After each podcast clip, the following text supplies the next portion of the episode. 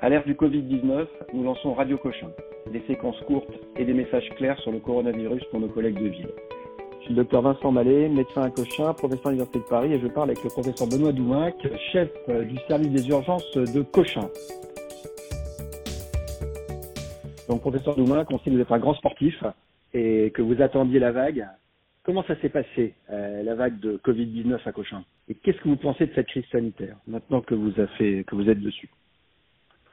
En effet, c'est véritablement une véritable euh, crise sanitaire qu'on est en train de vivre et qu'on risque de vivre encore pendant euh, plusieurs jours ou quelques semaines encore.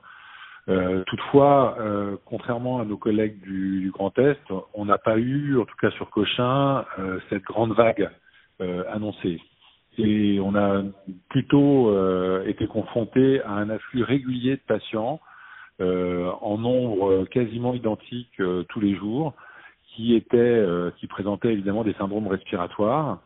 Donc ces patients qui étaient suspects de Covid ont représenté quasiment euh, 4 cinquièmes de notre de nos consultations au niveau du service d'accueil des urgences de Cochin.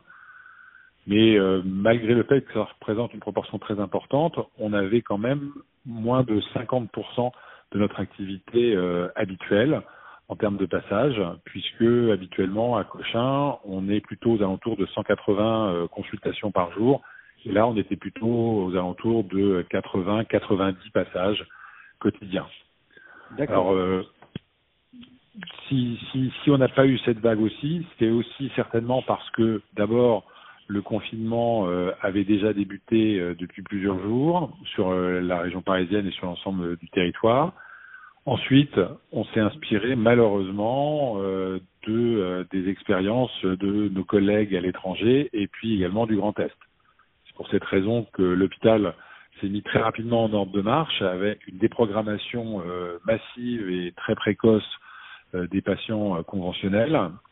Ça a permis de libérer des personnels, surtout des personnels paramédicaux, et ça nous a permis aussi de monter très rapidement en puissance en termes de euh, lits de soins critiques, puisque très clairement, euh, et c'est euh, l'enjeu majeur de cette crise sanitaire, ce sont les soins critiques. Ce ne sont pas les services d'accueil d'urgence, ce sont très clairement les services de soins critiques. Et donc sur les 15 ou les, le mois là, de, de, de cette crise sanitaire, votre expérience, c'est combien de pourcents de malades vont directement en soins critiques? Sur le flux de patients que vous avez eu, euh, ces 80-100 patients par jour que vous avez eu sur les 15 derniers jours ou les trois dernières semaines alors, je répondrai pas euh, euh, très directement à cette question. Je dirais plutôt que, en fait, on s'est rendu compte d'une chose, c'est qu'à partir du moment où on hospitalisait un patient dans dans les lits de ce qu'on appelle MCO, médico-chirurgico-obstétrique, hein, donc des lits classiques, eh bien, il y avait un pourcentage de chance une chance une malchance non négligeable qu'il, pendant tout son parcours hospitalier, qu'il ait recours à des euh, soins, euh, des soins continus, voire de la réanimation. En effet, on s'est rendu compte que pas loin de 25 à 30% des patients hospitalisés euh, pour du Covid euh, un moment ou un autre, besoin d'avoir recours à une aide respiratoire plus importante que simplement des lunettes d'oxygène et donc de passer dans des services de soins intensifs. Sinon, euh, on est parfaitement dans les chiffres annoncés, c'est-à-dire que l'infection par le Covid est dans sa très très grande majorité une infection qui va être bénigne, ou en tout cas euh, qui donnera quelques jours de fièvre, de syndrome grippal, pardon. Puis ensuite, on retourne à l'état normal. Euh, mais environ dans 15% des cas, euh, ça peut, ça peut s'aggraver qui nous a, nous, en tout cas, euh, vraiment surpris, c'est que euh, c'est toujours quasiment aux alentours de la même période, à peu près entre J8 J10 des premiers symptômes, que les patients commençaient à avoir des complications nécessitant une hospitalisation. On était très frappé aussi par le fait que des patients euh, s'aggravaient excessivement rapidement sur le plan respiratoire en quelques heures. Euh, et enfin que euh, la population, qui pouvait être une population parfois donc relativement jeune, eh bien, alors qu'ils étaient très clairement graves, comme on dit dans notre jargon, sur le plan clinique, eh bien, n'avaient pas la présentation qu'on pouvait retrouver dans, par exemple, le choc septique au pneumocoque ou d'autres pathologies infectieuses. Donc, c'était ça qui nous qui nous surprenait aussi beaucoup. Donc un mode de présentation spécifique? Ah oui, ils ont une présentation qui est assez assez caractéristique. Finalement, on avait des patients qui tant sur le plan respiratoire était très inquiétant, une fréquence respiratoire très élevée, une saturation qui était à 90% sous 15 litres d'oxygène, euh, parfois marbré, mais qui pour autant ne présentait pas de troubles de la vigilance euh, et euh, avait euh, donc été tout à fait conscient de la gravité de, de, leur état, ce qui rendait aussi pour nous des choses un petit peu compliquées dans leur prise en charge au quotidien. D'accord. Et donc ils n'étaient pas ils n'étaient pas hypercapniques sur la gazométrie? On avait euh, les patients qu'on a pu voir aux urgences, nous, pour lesquels on faisait des gaz du sang, et c'était pas du tout le, cas pour l'ensemble de ces patients, ils avaient très souvent une capnie qui était euh, normale, voire subnormale. Et quand on notait une aggravation euh, clinique, pour quelques patients auxquels on a pu le faire, donc ça n'a absolument aucune valeur statistique, hein, puisque c'était sur un très très très très faible échantillon de patients, eh bien, on avait des patients qu'on était amenés à intuber, ou en tout cas avec l'aide de nos collègues réanimateurs, sur des capnies qui étaient euh, juste, qui commençaient à se majorer, sans pour autant qu'elles aient été, qu'elles n'aient été euh, très pathologiques. Donc vraiment des hypoxémies euh, très profondes, quoi. Tout à fait. Et votre expérience sur la pression positive au masque, vous avez fait des choses comme ça aux urgences? Alors aux urgences, nous on se on se contenait d'abord essentiellement euh, à euh, de l'oxygène à haute concentration, comme on dit. Euh, on ne faisait pas euh, des ventilations non invasives. Les patients ensuite euh, étaient pris en charge, que c'était la stratégie locale que ces patients passent très vite lorsqu'on on était obligé d'augmenter leur débit d'oxygène. Ils passaient dans les services de, de soins continus, voire de réanimation. Et pour vous donner un exemple, on passait euh, des patients au début de l'épidémie, dès qu'ils avaient plus besoin de 5 litres d'oxygène, on les passait en euh, soins, euh, soins continus. Ou là après, il y avait d'autres mécanismes de ventilation qui pouvaient être proposés, jusqu'à l'intubation et la ventilation mécanique. Dans les périodes là un peu critiques en termes d'accessibilité aux lits de soins critiques, on a commencé à vouloir développer aussi d'autres, à utiliser d'autres techniques de ventilation, comme euh, par exemple le petit flot, le petit flot qui semble être euh, une, euh, une, une alternative à un apport d'oxygène dans, à des concentrations, à des débits relativement importants pour des patients qui ne relèveraient pas d'une intubation euh, et d'une ventilation mécanique. Mais on sorte là, euh, en ce qui concerne le petit flot, à simplement aussi à l'accessibilité à ce matériel parce qu'il fallait le commander. D'accord. Très bien. Bah, écoutez, c'est très intéressant d'avoir votre, retour d'expérience. Les patients aujourd'hui sont plus graves qu'avant, pareil, moins graves, ceux qui viennent aux urgences? Là, on a alors encore une fois, le système parisien est un système très particulier, c'est-à-dire que les patients graves au domicile sont pris en charge par le SAMU et une équipe donc euh, une unité mobile d'hospitalisation qui va les envoyer directement en réanimation. Donc, là, beaucoup de ces patients des patients très graves n'arriveront pas spontanément aux urgences. Ce qu'on note en tout cas depuis quelques jours, c'est qu'on a moins, nous aux urgences, en tout cas aux urgences de Cochin, moins de patients très graves qui arrivent, euh, ou alors ce sont, et ça c'est ce qu'on pouvait craindre, des personnes âgées, voire très âgées, qui vivent soit seules à leur domicile, soit en EHPAD, et qui là euh, s'aggravent, euh, se sont aggravées brutalement, en tout cas rapidement, progressivement on, on, note en effet que euh, on a un nombre de patients âgés qui, euh, eh ben, certainement avaient euh, tenu le plus longtemps possible au domicile, mais qui finalement ça ne tient plus, et donc arrivent à l'hôpital. D'accord. Oui, on avait parlé avec le professeur Anon il y a quelques jours. Et merci beaucoup. Donc, je, je, vais vous poser une question de professeur Doumac. Donc, je suis médecin euh, à Cugnot, dans la Haute-Garonne, et j'écoute Radio Cochin. Hein, et euh, je vois un patient qui a un centre d'apnée du sommeil et une insuffisance rénale chronique. Euh, ce monsieur travaille chez Airbus Industries et a un, syndrome respiratoire depuis à peu près euh, huit jours. Voilà. J'ai fait un arrêt de travail. Euh, il est fatigué. Là, quand je l'examine dans mon cabinet, il a un pouls à 98-100 par minute, une pression artérielle à 15,8. Bon, je pense qu'il a fait le Covid-19. Ce qui me gêne le plus chez ce patient, donc un, un, un du sommeil, c'est qu'il a une dyspnée au moindre effort. Et il est vraiment très essoufflé.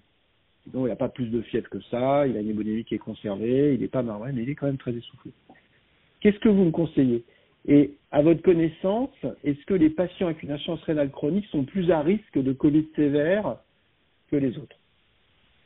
Alors, euh, ce, ce, cas clinique est, est, très représentatif euh, de ce qu'on vit au quotidien et des pièges auxquels il faut essayer de ne pas tomber. En effet, on est dans une ambiance actuelle où euh, tout patient qui est dyspnéique et qui est un peu subfébrile a le Covid-19. En fait, attention, au vu de ce que vous me racontez, en effet, une des premières hypothèses, peut-être que ce patient est euh, Covid+, comme on dit. Toutefois, je crois que typiquement, si ce patient-là se présentait au service d'accueil des urgences, euh, je le prélèverais euh, pour confirmer, non pas me fier juste à une impression, mais me confirmer grâce à une PCR donc à réaliser. Cette PCR, si elle est positive, eh bien, ça nous permettra en effet de dire qu'on est au moins dans une ambiance Covid. Si celle-ci est négative, elle peut être donc faussement négative. On sait qu'on a des PCR qui sont faussement négatifs euh, du fait de soit du caractère soit trop précoce de leur réalisation ou au contraire trop tardif à plus de J10, euh, donc euh, par exemple d'évolution des symptômes, le J10 n'est pas tout à fait euh, le, le bien retenu, mais en tout cas s'il est fait trop tard, très tardivement, bien, il peut être aussi faussement négatif. Si ensuite on a le moindre doute, il faut aller chercher ben, évidemment les autres diagnostics différentiels de Disney. Le patient dont vous parlez, il a évidemment le premier, euh, la première, euh, il y a deux, deux, deux pathologies qu'il faut éliminer, la pathologie thromboembolique, ça c'est sûr. Et la deuxième chose, la décompensation possiblement cardiaque, c'est un patient certes qui n'a pas l'air d'avoir de pathologie cardiaque connue, mais qui est insuffisant rénal chronique, avec syndrome d'apnée du sommeil, donc quelqu'un qui a quand même de lourds antécédents. Donc c'est-à-dire que ce patient-là, moi je crois qu'il a une vraie indication à faire des explorations euh, complémentaires. D'autant plus qu'on a vu que euh, y avait euh, plusieurs, euh, on mettait en évidence en tout cas euh, assez fréquemment des pathologies thromboemboliques chez des patients atteints du Covid-19 mais qui étaient hospitalisés. Est-ce que c'est lié au Covid-19 Est-ce que c'est lié à l'hospitalisation? Je pense qu'il est beaucoup trop tôt pour le dire. Il y a des études qui vont être euh, mises en place afin de l'expliquer. Dans tout état de cause, on a vu à plusieurs reprises sur des scanners finalement injectés, parce que je rappelle que pour le, faire le diagnostic de ce Covid 19, on peut faire un scanner thoracique sans injection. Et pour ceux qui ont été injectés, on trouve des, des, des pulmonaires qui peuvent être certes distales, mais qui peuvent parfois être proximales et avoir un retentissement euh, beaucoup plus important. Donc moi, j'aurais vraiment tendance à, aller chercher ça de chez ce patient-là. D'accord, donc juste pour faire une pause, donc ce monsieur qui a une hémodynamique stable, mais qui a des comorbidités, doit aller aux urgences. Donc patient euh, ce, patient-là, parce qu'il a des comorbidités respiratoires et insuffisance rénale chronique, avec un syndrome respiratoire, est à risque et de la fièvre, est à risque de, de Covid-19 sévère et donc doit être évalué dans un milieu hospitalier. Où vous, vous pensez donc que vous, conseillez de faire un scanner injectable, de faire déjà un scanner, c'est un PCR, on a entendu, et un scanner, et ne pas hésiter à l'injecter, si son insuffisance rénale le permet, pour chercher une pathologie euh, thromboembolique une embolie pulmonaire proximale. C'est ça? Exact, Exactement. Et sinon, céder en fait d'autres d'autres euh, moyens diagnostiques. Si la, le, comment dirais-je, le scanner est impossible d'être réalisé du fait de l'insuffisance rénale, et eh bien faire un peu aussi euh, euh, passer par le Doppler de la réalisation du dédimère qui aura valeur aussi pour comment dirais-je suspecter cette pathologie thromboembolique, même s'ils pourront être augmentés dans d'autres conditions. Et euh, si c'était le cas, en tout cas, euh, faire au moins un Doppler veineux des membres inférieurs. En tout cas, très clairement, ce patient-là, il doit aller dans une structure qui est capable de faire un diagnostic. Il ne doit pas quitter l'hôpital sans diagnostic formel. D'accord, pour éliminer les complications. Et juste, euh, professeur vous, vous, vous, qui avez l'habitude, vous soyez à combien pour les dédimères pour éliminer l'embolie pulmonaire? Alors, ça, c'est pour l'instant, encore une fois, on n'a pas de, euh, de, de recommandations bien spécifiques. Ce qu'on sait, c'est que dans ces impatients euh, lambda, euh, les délimères, lorsqu'ils sont supérieurs à 500, une personne qui a moins de 50 ans, ont une valeur prédictive positive importante et donc nécessite d'être loin dans les explorations. Ensuite, on multiplie, vous le savez, par rapport à l'âge. Donc j'ai 60 ans, eh bien, ça sera 600. Ça, c'est le patient qui est, euh, j'allais dire, lambda et qui n'est pas suspect ou qui n'est pas Covid+. Il semblerait, je dis bien, il semblerait que pour des valeurs bien plus élevées de dédimères, eh bien, euh, chez les patients Covid+, encore une fois, pour lesquels le diagnostic de Covid+, a été posé par une PCR ou par des images canographiques très évocatrices, eh bien, donc des dédimères qui seraient pas loin de plus de 4000 euh, donc pourraient euh, faire suspecter une pathologie thromboembolique. Mais en tout cas, pour l'instant, on n'a aucune deadline qui nous permet de dire c'est à cette valeur-là. D'accord, d'accord, très bien. Donc les patients Covid, il y a dans la littérature des associations entre Covid-19 et euh, maladie veineuse thromboembolique. On ne sait pas très bien euh, le mécanisme, mais en tout cas c'est associé. Hein. Et les patients fragiles avec des comorbidités doivent être évalués. Donc ce patient-là, typiquement, sans dire qu'il y a une association particulière entre insuffisance rénale chronique et euh, Covid sévère, la présence de comorbidité fait qu'il doit être allé à l'hôpital euh, je me pose pas de questions, où là, ils feront les examens et il sortira de l'hôpital avec un diagnostic et un traitement. Je suis parfaitement d'accord. Votre message pour ce cas clinique? Le message, c'est attention, attention encore une fois. Le Covid-19 est la pathologie principale qui existe actuellement dans nos, sur le territoire. Mais n'oublions pas les diagnostics différentiels qui, eux aussi, vont pouvoir tuer le patient, malheureusement. D'accord.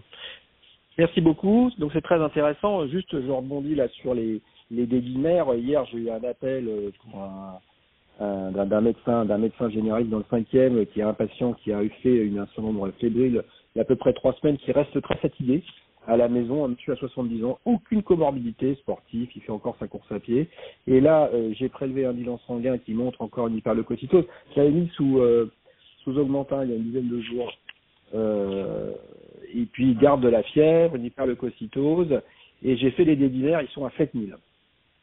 Le patient va bien, il est chez lui, il continue à boire son café, à circuler, à regarder son ordinateur, et je ne sais pas quoi en faire. Enfin, je regrette presque de les avoir fait parce que je suis bloqué. Qu'est-ce que vous me conseillez?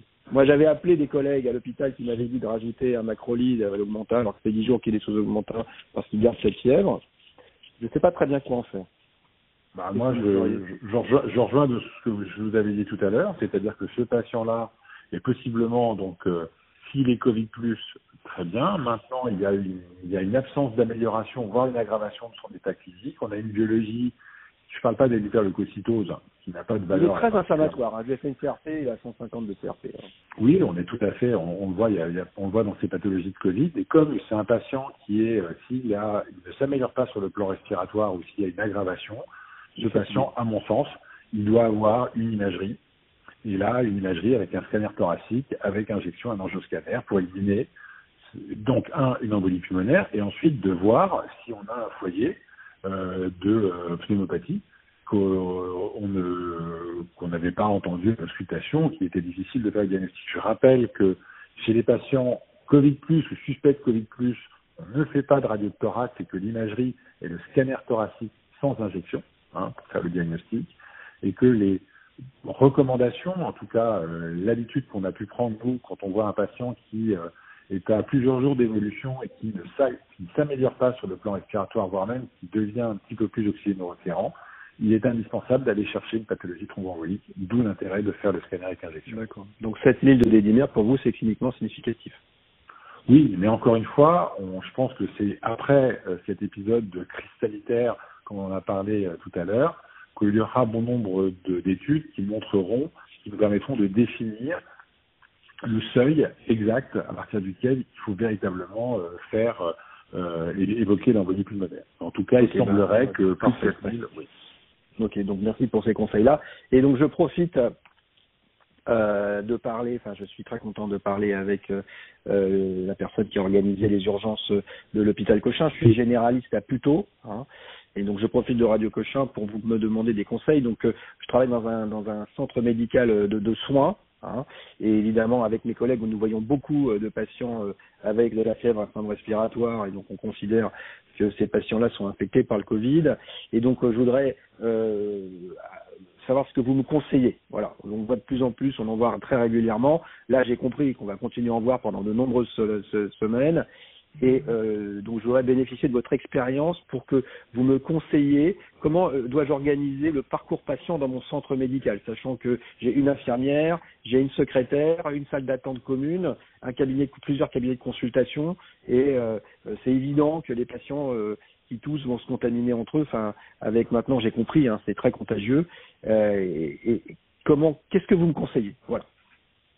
Alors, évidemment, le circuit patient, c'est le c'est la clé. Hein, c'est la clé de la prise en charge de, ces patients et afin d'éviter qu'ils ne, ne, contaminent d'autres personnels, d'autres personnes, pardon, qui viendraient euh, et qui seraient porteurs de maladies chroniques.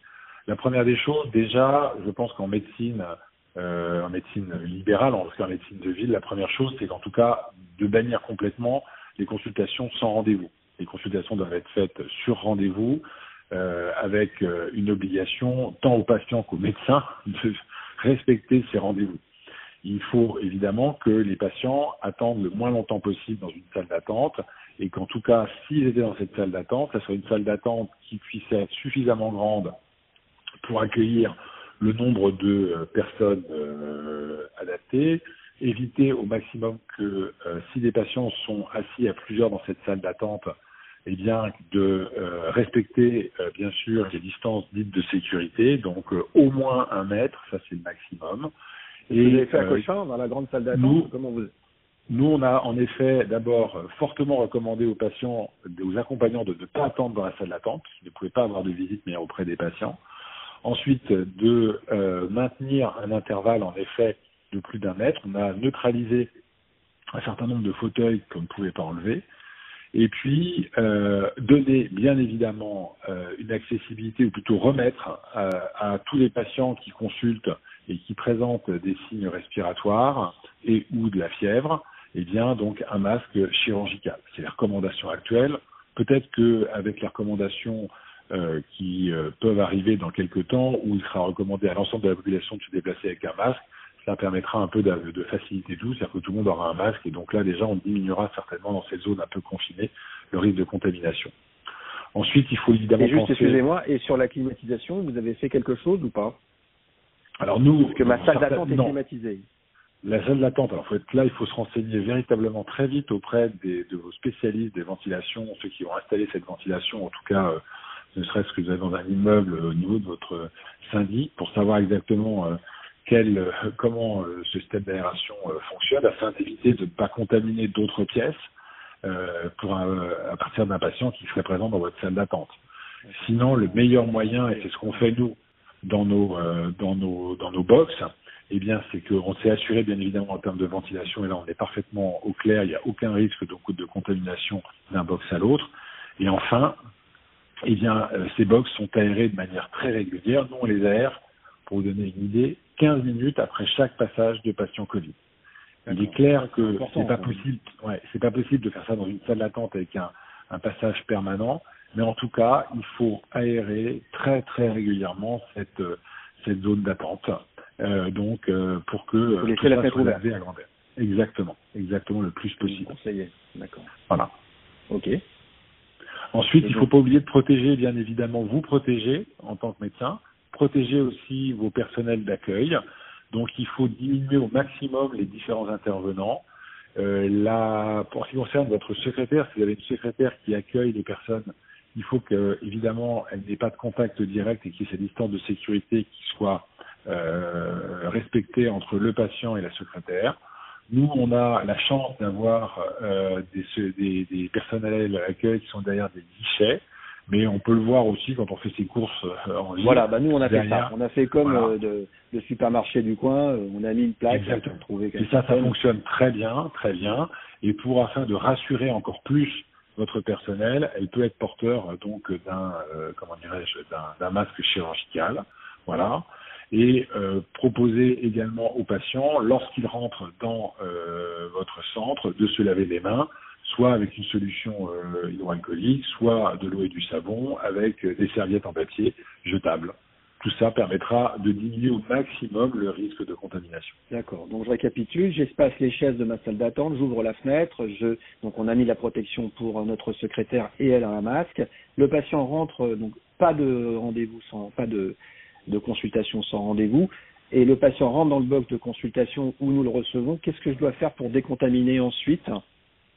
Après, ben, c'est une décontamination, j'allais dire, euh, habituelle de, euh, du produit que vous utilisez lorsque vous désinfectez votre euh, table d'examen. D'accord? Il n'y a pas besoin de faire d'autres choses particulières. Maintenant, très clairement, il faut le faire entre chaque patient. Et c'est vrai que normalement, l'idéal est de respecter dans le box de consultation euh, une aération d'environ 10 à 15 minutes, d'accord, qui permettra aussi de faire correctement euh, le, euh, le lavage de, des zones de contact qu'ont pu avoir le patient. Très bien. Bah écoutez, parfait. Écoutez, si vous, votre message pour finir ce cas. Le message, c'est d'abord, encore une fois, l'importance du circuit de patient, l'importance de se protéger aussi en tant que euh, professionnel de la forme de, santé. Ça, c'est indispensable. Et donc, euh, la chose la plus simple, encore une fois, c'est de respecter les gestes barrières qu'on euh, répète à, longueur de journée dans les médias et qu'il faut appliquer aussi dans nos, structures de, prise en charge des patients. Et tout ceci jusqu'au jour où on aura le vaccin. Professeur Doumac, merci beaucoup pour vos conseils. On vous souhaite bon courage et on vous félicite pour votre organisation. Euh, c'est vraiment passionnant.